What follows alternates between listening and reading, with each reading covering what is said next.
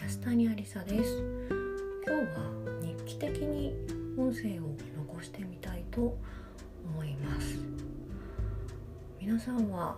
銭湯に行くのは好きでしょうか？私あの水のあるところがすごい好きでしてもう銭湯も好きですし温水プールも好きですし海とか川なんかも見ていてすごいこうホッとするんですよね。でこう銭湯どんな時に行きたくなるかっていうと、まあ、ちょっと体が疲れてるなっていう時とか体だけじゃなくって心もちょっと疲れてるなっていう時にふらふらっと一人で銭湯に行くことが多いです今日はちょっとそういう日でした銭湯ってもういろいろあると思うんですけど私のお家の近くにある銭湯は、普通のお風呂とすごい泡が出てくるお風呂とかあとは電気風呂とかもありますね。電気風呂ってういう仕組みになってるのか全然わかんないですけどやっぱり体の悪いところがこうじくじく響くような感じになって痛気持ちいい感じですよね。私はちょうど両腕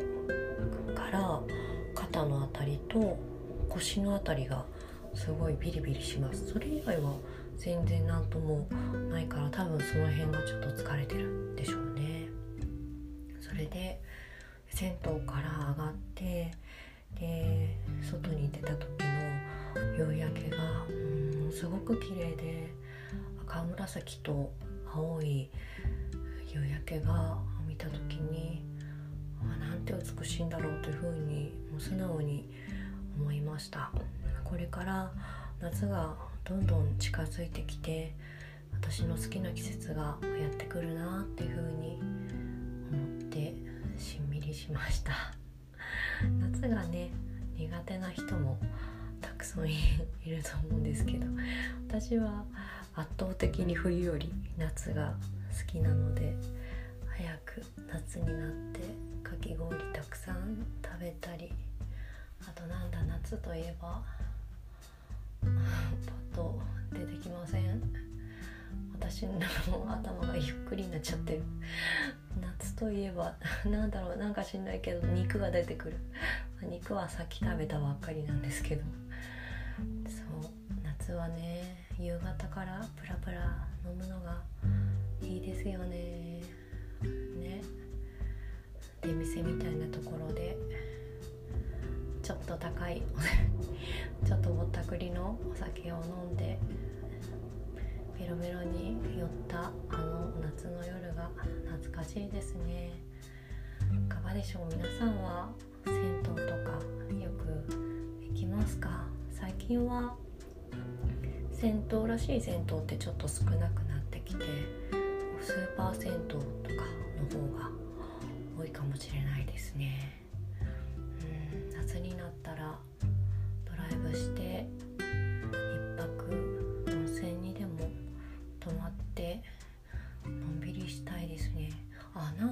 ツイッターで見たのが